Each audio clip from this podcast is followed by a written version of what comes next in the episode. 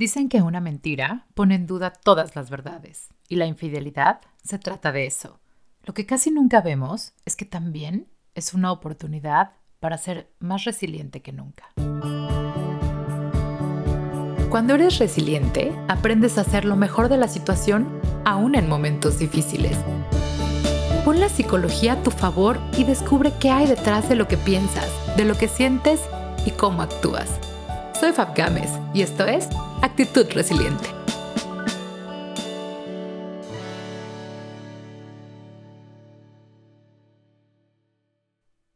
Hola resilientes, ¿cómo están? Bienvenidos a nuestro episodio 19 del podcast de Actitud Resiliente.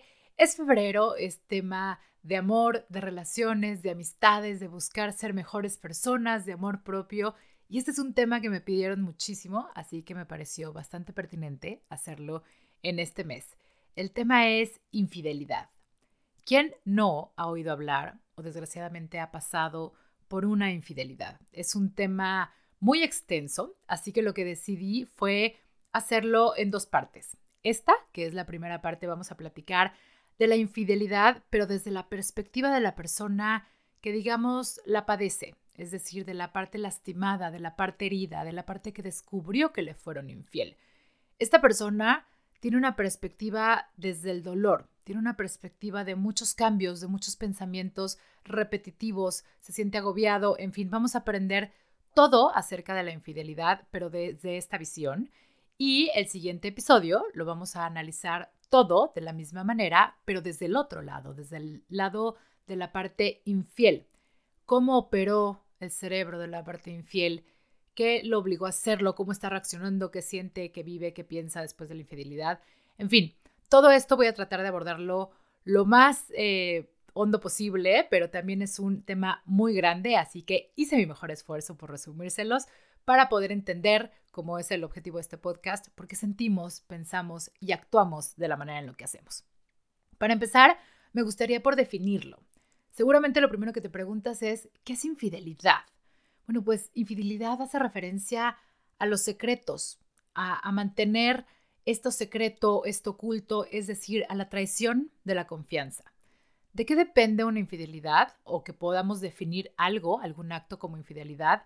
En realidad depende de cada pareja. Para algunas parejas, estar de la mano con otra persona o no pasar del beso o que no haya acto sexual no se considera como infidelidad. En realidad, la definición de un ser infiel o de un acto infiel viene de cada pareja. ¿Cuál es el problema? Que la mayoría de las parejas no acuerdan esto antes por, por miedo, por tabú, porque no lo creen necesario, no se tienen estas conversaciones y entonces a veces, desgraciadamente, hay quienes tienen conceptos muy distintos de lo que se vale y lo que no dentro de la pareja. Es por eso que es muy importante partir por la comunicación, que te sientes con tu pareja, decir, a ver, para ti qué es infidelidad, para mí qué es infidelidad, qué se vale y qué no. Ya hablamos de límites, ¿dónde están nuestros límites? Entonces, eh, porque si no, pues obviamente no hay acuerdos, no sabemos hasta dónde se vale y hasta dónde no, y eso ocasiona una ruptura de la confianza. Como todo, tiene dos lados. Y no se trata de hacer a uno víctima y al otro el malo del cuento. Eso quiero que quede muy claro. A pesar de que en este episodio vamos a platicar desde la perspectiva de la parte lastimada o de la parte herida, que, preferimos llamarlo así porque pues sí, es una parte dolida, es la parte de la pareja que está dolida, tampoco se trata de victimizar a la otra persona. Y pronto vamos a empezar a aprender por qué. Hay que entender que la infidelidad es una experiencia inmensamente traumática para las dos partes, aunque no lo creas. Pero hablando específicamente de ti, que descubriste una infidelidad, es, sumamente traumática y dolorosa porque esta idea o esta creencia que tenías de la monogamia ha sido violada y eso duele muchísimo. Pensar que de pronto ya no eres ese uno para uno en la pareja duele muchísimo porque trae como consecuencia muchas otras cosas que te voy a explicar ahorita.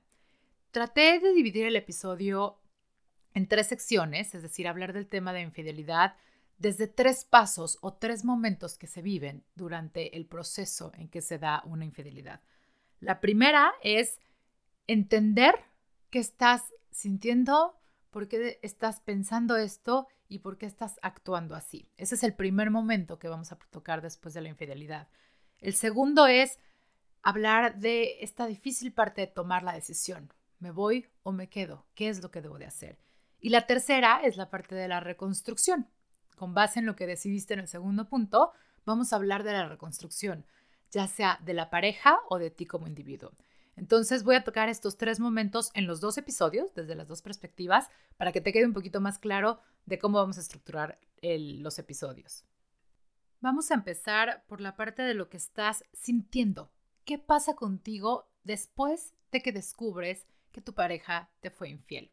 Con base, insisto, en lo que tú tienes en tu concepto de infidelidad. Pues en realidad es, un golpe de realidad muy fuerte, porque aunque sea de manera inconsciente, tú tenías idealizado que tu pareja o tu matrimonio, en caso de que estén casados, no es excepcional.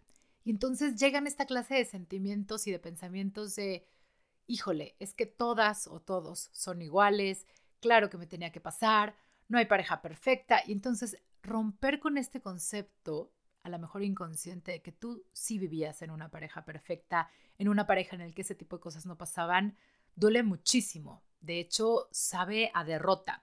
En la parte de los síntomas físicos, puedes empezar a tener síntomas que, que te hacen creer que estás enfermo, ¿no? Porque hay dolores físicos que de pronto no tenías, hay insomnio, te sientes agotado todo el tiempo, lloras, estás sensible por muchas cosas, cualquier cosa, de cuenta que te tocan el botón de la sensibilidad empiezas a fumar o a tomar mucho más. Hay gente que, por ejemplo, empieza a hacer compras compulsivas, como compras desde el coraje, desde el enojo, ¿no? Y entonces eh, empiezas a tener conductas compulsivas que antes no tenías o que nunca habías experimentado. También hay personas quienes su cuerpo entra en un modo como de hibernar, hagan de cuenta, y que se sienten agotados, sin ganas de nada, al final dejan de funcionar en muchos aspectos, no se pueden concentrar, están distraídos todo el tiempo y además se empiezan a volver obsesivos en buscar respuestas. Esta es una, una reacción clave de las personas que descubren una infidelidad. Cuando, cuando empiezan a actuar desde el enojo y desde el coraje, empiezan a buscar respuestas en todos lados y se vuelven obsesivos en, tratar de encontrar estas respuestas porque de pronto tienen mil preguntas, ¿no? Entonces, también eh, son personas que empiezan como, como a aislarse un poco porque simplemente no tienen ganas de hacer nada. Se sienten, entran como en una especie de periodo depresivo, de un cansancio excesivo. Claro, están cansados de pensar, de darle tantas vueltas al asunto, porque como te decía hace rato, hay mucho más preguntas que respuestas. Entonces, eh, se dice que psicológicamente hay nueve pérdidas básicas que puedes tener en el momento en el que te enfrentas o descubres que tu pareja te fue infiel. Primero es la pérdida de identidad. Hay personas que de pronto ya no saben ni quiénes son, ¿sabes? Porque tenían este título como de la pareja de o la esposa de o el esposo de. Y entonces eso les hace creer que a partir de ahora ya ni siquiera sabe quiénes son. La segunda es esta pérdida de sentirte especial para alguien como seres humanos necesitamos este reconocimiento y ese lugar, entre comillas, que tenemos de yo sé que mi persona especial eres tú y yo sé que yo soy tu persona especial. Y cuando se rompe esto es un dolor muy grande. También hay pérdidas, por ejemplo, del amor propio. ¿Por qué? Porque las personas que, o la mayoría de las personas que se enteran de una infidelidad, se vuelven obsesivos en encontrar la manera para que su pareja no se vaya, porque es el mayor miedo que tienen en este momento. Y eso empieza a generar conductas en contra de su amor propio, sobre todo cuando la parte infiel ya no tiene interés, ¿no? Y entonces se vuelven de, soy capaz de soportar lo que sea, pero por favor no me dejes, pero por favor no me abandones. También hay otra razón por la cual se considera que hay una pérdida de amor propio, porque tu ego no te permite aceptar que a ti te pusieron el cuerno. No te permite aceptar que tú puedes ser una persona que está viviendo una infidelidad por parte de su pareja. Entonces, eso te causa un dolor muy grande porque te empieza a pegar en autoestima, en autoconcepto, de pronto no te sientes eh, pues merecedor de nada y entonces esto se empieza a reflejar en muchas otras áreas de tu vida. También hay otra pérdida psicológica y es sobre el control de tus pensamientos y obsesiones. Como te decía hace rato, empiezas a tener pensamientos muy repetitivos y muy obsesivos, emociones que de pronto sientes que no van contigo. Por un momento estás muy enojado, por un momento estás muy triste, por un momento estás muy estresado, nada te parece y entonces estás yendo de extremo a extremo de las eh, emociones porque realmente no encuentras un control. También hay un concepto muy importante que coincide con las personas que, que descubren una infidelidad y es esta inconsciente o consciente pérdida de la idea o la sensación de orden y justicia en el mundo. Pareciera que dejas de creer en la humanidad, porque tu pensamiento es, si mi pareja, que es la persona en la que más confiaba en el mundo, es capaz de haberme traicionado así, ¿qué más? Entonces empiezas a desanimarte en cuanto a la confianza con las demás personas que te rodean. Incluso esto te puede llevar también a una pérdida de la fe. Llega un punto en el que estás tan abajo emocionalmente en que, sin importar en quién o en qué creas, ya tienes pérdida de la fe, ¿sabes? Hay una fe que ya no existe en ti porque deja de tener sentido. También te aíslas mucho y empiezas a perder conexión con la gente a tu alrededor. Contrario a lo que se esperaría, te da vergüenza contar la historia. Te da vergüenza sentarte en un lugar para decir, a mí me fueron infiel, porque eso pues, pues pega mucho y entonces lo que, lo que menos quieres es estar dando explicaciones y más en las situaciones en las que mucha gente se enteró o algunas personas se enteraron. Y hay gente, eh, en los peores casos, o en los casos, digamos, emocionalmente más bajos, que su reacción es incluso hasta una pérdida de sentido de vida, una pérdida de propósito. Hay gente que se empieza a preguntar, sin esta relación, sin esta persona en mi vida, ¿ya qué soy? ¿Ya para qué estoy aquí? Y hay que tener mucho cuidado con estos indicadores. En el caso de que tú conozcas a alguien que está pasando por este proceso, hay que buscar un acompañamiento rápido porque estos pensamientos, a pesar de que hasta cierto punto son naturales, digamos que son comunes entre las personas que experimentan una infidelidad, hay que saber pararlos porque se pueden convertir en algo mucho más delicado. Lo que quiero decirte con todo esto es que identifiques si te estás a lo mejor yendo con alguno de estos puntos o varios, si te sentiste así, si pensaste este tipo de cosas, si tuviste este tipo de reacciones y que entiendas que es parte del proceso. Una infidelidad o descubrir una infidelidad es un shock muy grande. Entonces, empecemos por la compasión contigo mismo, no en un papel de víctima, no, y ahorita te voy a explicar por qué, pero sí en un papel de entender el proceso emocional por el cual estás pasando. No es fácil. Al final, esto se trata de un duelo. Hay una pérdida de la confianza, hay una pérdida de la imagen que tenías de tu pareja y eso implica un duelo. Ahora imagínate, si en un duelo, ¿cuál es la diferencia como con un duelo? Que cuando alguien se muere, tendemos a idealizarlo y entonces empiezas a pensar en todo lo bueno que tenía esa persona y te quedas con los mejores recuerdos y los compartes con los demás y entonces así te despides de una persona que se murió desde el amor, desde el bonito recuerdo. Este duelo es distinto porque lejos de estar vibrando en amor, lejos de estar admirando y recordando los buenos momentos, lo único que puedes ver en tu pareja es todo eso que no quieres. Lo ves desde el coraje, desde el enojo, desde la rabia. Entonces es un duelo mucho más complicado. Incluso las personas a tu alrededor no saben cómo acercarse a ti. Porque os acerca el clásico amigo que te dice, qué bárbaro, no vale la pena, tú eres mejor, es poca cosa, bla, bla, bla. Y entonces te está reafirmando con este tipo de creencias, tratando de empoderarte. O de plano se acerca el que dice, híjole, pues a lo mejor también fue tu culpa y entonces, ¿qué podrían hacer? Y vale la pena perdonarlo.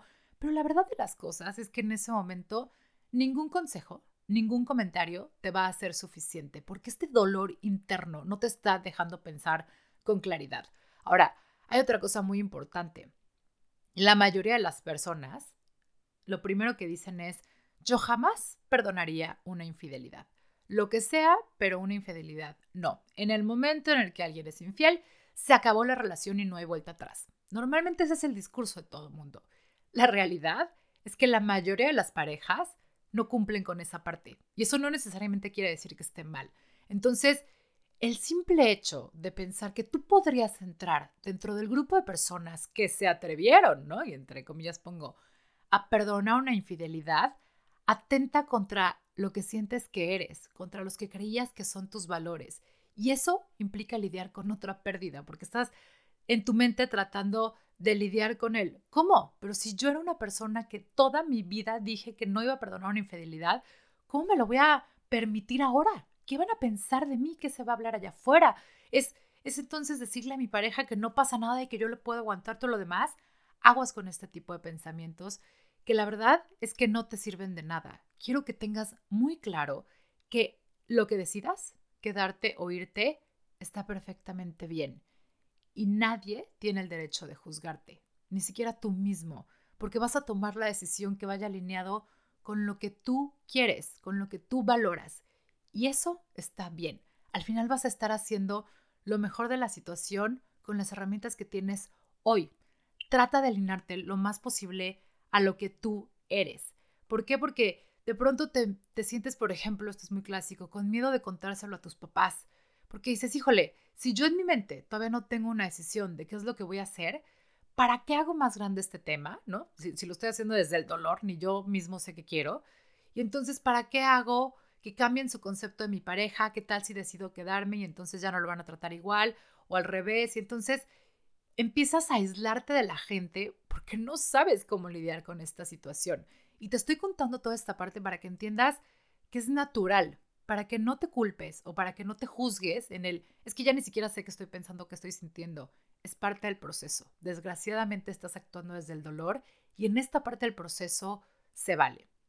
Obviamente todas las circunstancias son diferentes, todas las parejas son distintas, pero a lo mejor sí hay algunos indicadores que te pueden empezar a ayudar a tomar la decisión de si decides perdonar y fluir y enriquecerte de esta relación y tratar de buscar una manera constructiva de seguir con esta pareja, o bien si decides a lo mejor perdonar, pero irte y tratar de reconstruir la parte que te toca a ti. Esto es como la parte de cuando chocas y llegan los seguros. Desgraciadamente, cada quien tiene que lidiar lo más posible con su propio golpe. Yo sé que hay un sentimiento de injusticia de por qué tengo que lidiar con esto o por qué tengo que buscar la manera de arreglar esto si yo no la regué. Pero ahorita te voy a dar algunos ejemplos de cosas que a lo mejor pudieron haber pasado, que seguramente van a hacer que te hagan mucho más sentido a esto que te estoy diciendo. Pero antes de que eso pase, quiero platicarte un poco acerca de cómo tienden a reaccionar los hombres contra las mujeres cuando descubren que les fueron infieles. Esto es importante, no es ley, pero es una tendencia, porque como bien sabemos, hombres y mujeres reaccionamos muy diferentes. Entonces, también para que te ayude un poco a entender por qué a lo mejor tu pareja está haciendo tal o cual cosa cuando a ti no te hace sentido y tú harías completamente lo contrario. Las mujeres, en cuanto se enteran que les fueron infiel, hay una parte de ellas que busca no romper con la relación. Hay una parte de ellas que tiene esta necesidad de arreglarlo, de buscar una solución. En cambio, los hombres, cuando descubren que les fueron infiel, tienden a salir corriendo. Para ellos ya no hay más. Es como su primera reacción. A lo mejor después se arrepienten, pero su primera reacción es decir, esto se acabó.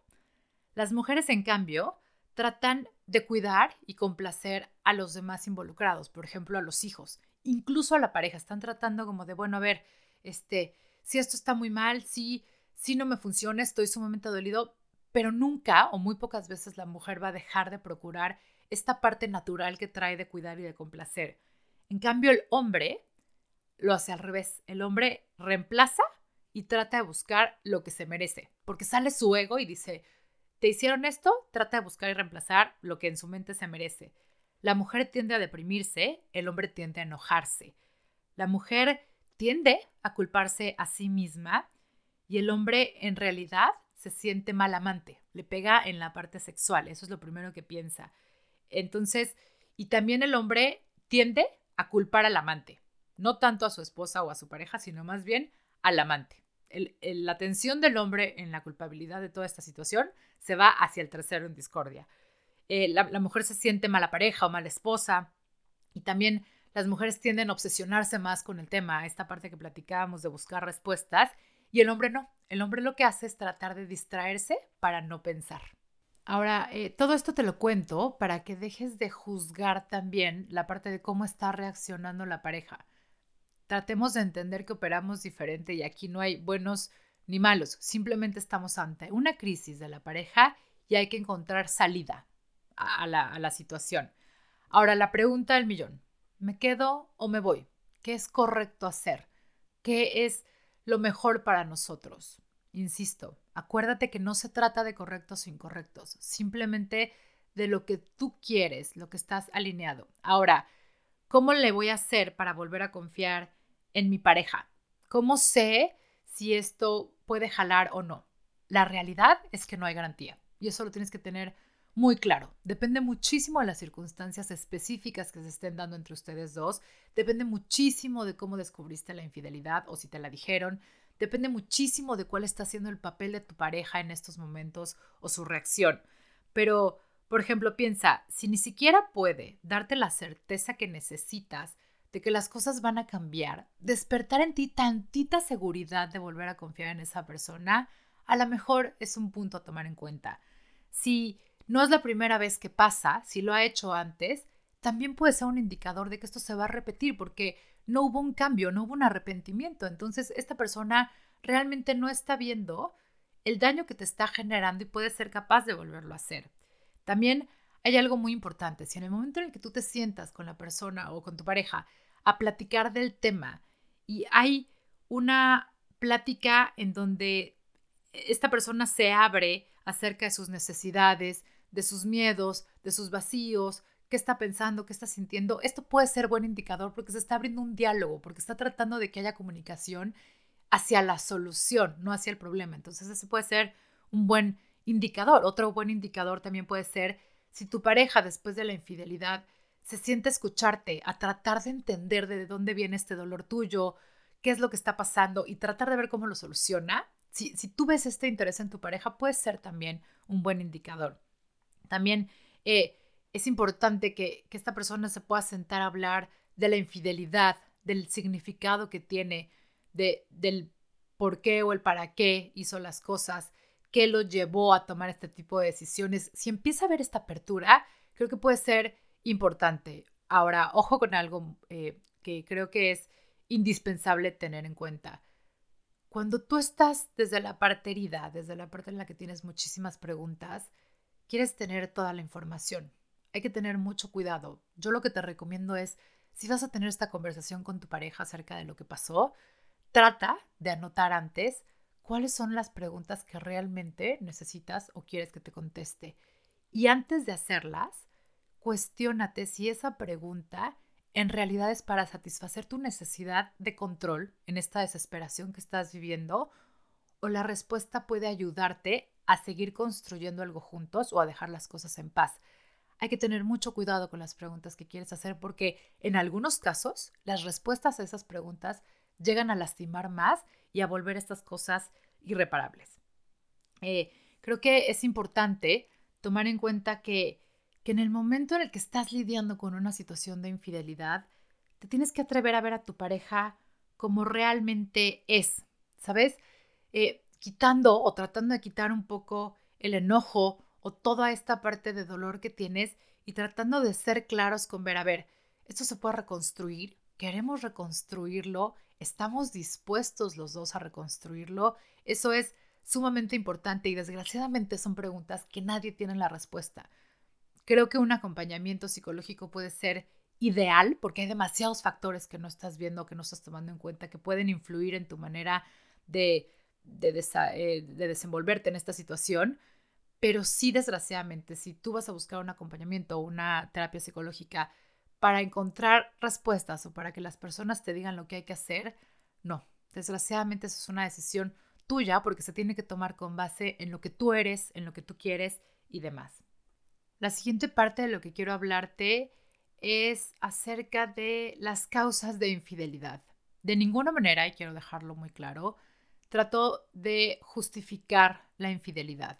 Creo que es un acto que genera desconfianza, es una falta a la confianza de tu pareja y por lo tanto no es bien visto, no está bien lo que pasó, pero sí, al final, me interesa entender las causas que pudieron haberse presentado para que esto sucediera.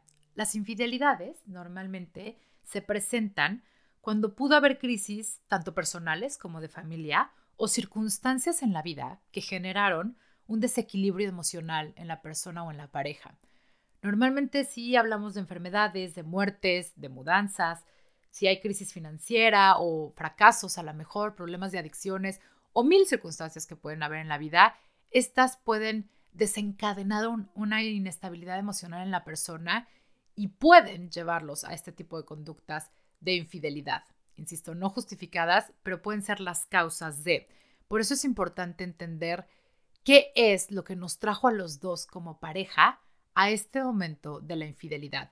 Y digo a los dos porque aunque no eres culpable, eres corresponsable. Tú, la parte lastimada, eres corresponsable de esta situación. La pareja es de dos para bien y para mal.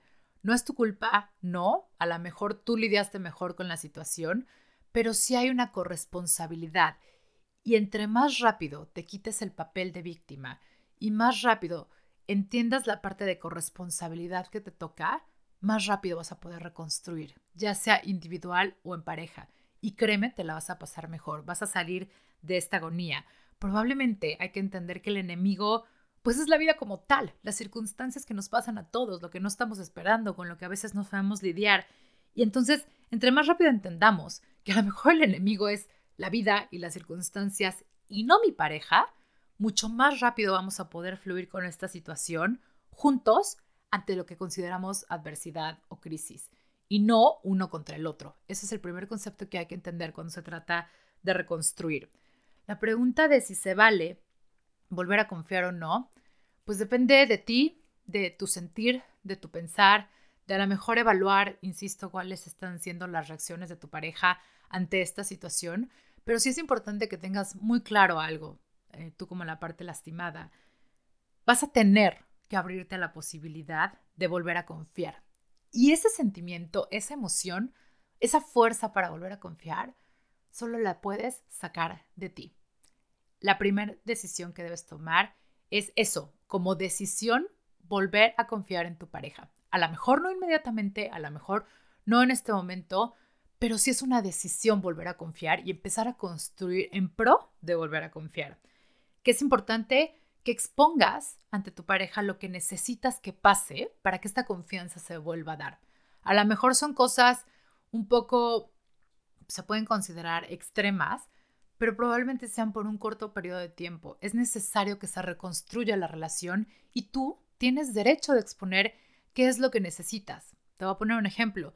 Si a lo mejor lo que necesitas es que llegue antes a trabajar, que no se quede periodos largos en la oficina en caso de que, de que la infidelidad se haya dado en la oficina, tienes derecho de pedirlo.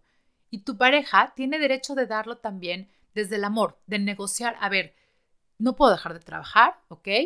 Eh, hay jornadas largas también, pero ¿qué sí podemos hacer? ¿Cómo empezamos a negociar para que tú, la parte lastimada, empiezas a tener esta confianza y no te sientas abrumado por estos pensamientos recurrentes que son normales y que vamos a tardar tiempo en quitar. A lo mejor puedo regresar más temprano, seguir trabajando desde aquí, etcétera. Este tipo de cosas que se empiezan a negociar entre ustedes, pero tú la parte tienes que tener muy claro que la decisión de confiar es tuya. Y el primer paso para poder confiar es decidir confiar y eso sí tiene que venir de ti. Es parte de tu chamba a partir de ahorita, controlar tus obsesiones. Yo sé que estos pensamientos van a aparecer, pero trata de controlar tus obsesiones, de regresar a ti, a tu centro, a lo que te da seguridad, incluso de comunicárselos a tu pareja. Estoy teniendo estos pensamientos, me estoy sintiendo así, para que juntos puedan encontrar qué es lo que les funciona. También vas a tener que lidiar con tu enojo. Eso es algo que también nadie más va a poder hacer más que tú. Vas a tener que arriesgarte a volver a sentirte vulnerable. Quizá esto es de los más complicados. Pero ¿quién serías sino un ser humano como todos nosotros si no eres vulnerable? No le tengas miedo a sentirte vulnerable porque eso solo nos recuerda que eres ser humano y créemelo, no está mal. Y también algo muy importante es aprender a perdonarte a ti y a tu pareja. Para eso también siempre voy a recomendar la ayuda terapéutica, la terapia pareja para superar este tipo de cosas. Pero estas en especial son cosas con las que vas a tener que lidiar tú. Y sé que estás pensando que por qué en un sentimiento de injusticia, por qué tengo que lidiar yo con esto si yo no hice nada, pero regresemos al punto en el que eres corresponsable. La situación en la que estaba la pareja en ese momento es corresponsabilidad de los dos. Por lo tanto, solucionar eso también es corresponsabilidad de los dos. Por otro lado, si decides que la situación está para no volver a confiar, que es momento de terminar esta relación y de dar un paso hacia otro lado, en otra dirección, también es válido. Quítate la culpa de decidir terminar la relación si de verdad estás convencido de que tú ya no puedes dar más en esto, de que tú jamás vas a poder volver a confiar, jamás vas a poder a, eh, volver a construir juntos, también se vale y también hay todo un camino por reconstruirte tú, partiendo de la idea de que tu pareja no te define, que eres persona tan valiosa antes, durante y después de esta pareja, que se vale cerrar ciclos, que se vale decir yo ya no puedo con esto y quítate la culpa, no por tus hijos, no por las circunstancias de familia o por las creencias de la sociedad. Se vale que tomes una decisión con base en lo que eres. Eso es lo más importante y, no me voy a cansar nunca de repetirlo.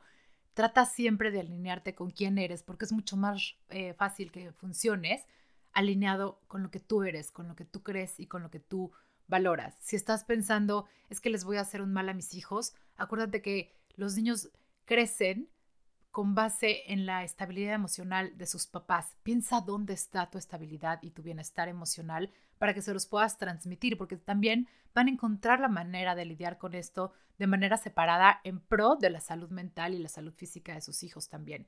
Entonces, quítate el miedo. Hay un camino después de la infidelidad, incluso si decides estar solo. Sí, sí lo hay. Si no hay hijos, hay un camino después de la infidelidad, incluso a pesar de lo que los demás opinen, también lo hay. Lo importante es que estés alineado contigo mismo y que tu decisión sea con base en eso. Si decidiste quedarte, te voy a dejar algunas creencias que es importante que empieces a romper porque te van a hacer el camino mucho más llevadero. Primero, deja de pensar que no es justo que tu, eh, que tu pareja cambie por ti. Sí, sí es justo. Aquí están los dos trabajando en pro de la relación, en pro de la pareja en la que se quieren convertir o la pareja que quieren volver a ser. Entonces, este pensamiento de quién soy yo para pedirle que cambie, eres su pareja y al final también va a terminar siendo decisión del otro si decide cambiar ciertas conductas y ciertas formas de pensar y de actuar en pro de la salud mental y la salud física de los dos. También esta creencia de, pues es que si no adivina lo que quiero y se lo tengo que pedir, entonces no vale, porque no me quiere y no me conoce. A ver, Aquí ninguno somos adivino. Tú no llegas a un restaurante asumiendo que el mesero va a adivinar lo que quieres pedir. Se vale comunicarse, para eso es la comunicación, para poder expresar nuestras necesidades, nuestros sentimientos y poder llegar a un acuerdo y trabajar los dos en pro de lo que queremos. Entonces, deja de esperar que tu pareja asuma y adivine todo lo que tú quieres, porque eso no va a pasar. No tiene absolutamente nada de malo que tú lo comuniques. Es más, el camino va a ser mucho más fácil, ¿no? Otra creencia que te recomiendo que rompas lo antes posible es, pues es que si lo va a hacer porque se lo tengo que pedir, entonces, ¿qué caso tiene? Es lo mismo. No tiene nada de malo que expreses lo que necesitas y lo que quieres en esta pareja. Pídelo, hazlo y date permiso también de escuchar y de entender cuáles son las necesidades del otro. Están en este momento de vida porque algo se rompió, algo se fracturó, algo se lastimó y si ya decidieron que se puede reconstruir y que se puede sanar, los dos van a tener que hacer un trabajo grande. Y este es el momento de verse uno al otro como la pareja que son, como las personas que son conformando esta pareja que quieren. Eh, también pensar que como la otra persona fue el infiel, es solo su trabajo, es un gran error. Si tú pretendes estar sentado en tu silla esperando a que todo cambie, no va a pasar, porque probablemente hay cosas que tú también tienes que cambiar y que tú también tienes que ajustar para que esto funcione. Entonces, acuérdate que la mejor manera de cambiar la conducta de tu pareja es cambiando la tuya. Si tú lo que quieres es confianza, da confianza. Si tú lo que quieres es amor, empieza tú por dar amor. Es la mejor manera de cambiar la conducta de una pareja, empezar por uno mismo. Y ese es el paso más difícil porque de pronto dices, ¿de dónde saco la fuerza para hacerlo? de la fuerza de querer hacer las cosas, de querer hacer una diferencia y que esto funcione de la manera en la que quieren. También otra creencia muy importante que te invito a que cambies si es que tomaste la decisión de quedarte es, sigo enojado y yo no tengo por qué cambiar. Ojo, el enojo y este tipo de emociones de vibración baja no te van a llevar a ningún lado. Este es momento de reconstruir, dejar atrás lo que no funciona, de empezar a hacer las cosas de manera diferente, porque claramente como lo estábamos haciendo, no estaba funcionando. Lo que quiero decirte con todo esto es que hay una salida, sí, siempre lo he dicho, siempre hay una manera de hacer lo mejor de la situación, siempre hay una manera de desarrollar herramientas que a lo mejor teníamos olvidadas y que pueden construir en pro de la vida que queremos hacer. Si necesitas alguna otra respuesta o algún acompañamiento, no dudes en buscarme. Para mí va a ser un placer poder trabajar contigo. Te agradezco como siempre de todo corazón haber estado aquí. Estate pendiente porque el próximo episodio vamos a hablar del otro lado de la moneda, del lado desde la perspectiva de la persona infiel. Creo que también es interesante entender ese punto, entender esa magnitud de las cosas, cómo sucedieron las personas, para poder crear eso, pareja, ¿no? Acuérdense que lo importante es poner la psicología a nuestro favor y entender por qué estamos pensando, actuando y sintiendo la manera en la que estamos haciendo. Acuérdate que me puedes seguir en mis redes sociales, estoy en Instagram como actitud-resiliente, en Facebook como actitud resiliente o bien para cualquier duda me puedes mandar un mail a info actitud-resiliente.com. Me va a encantar saber de ti. Si así lo requieres, me va a encantar poder acompañarte en este proceso. Hay una salida, hay una manera de ver las cosas y gracias, gracias de corazón por tú también buscar siempre hacer lo mejor de la situación. Nos escuchamos pronto.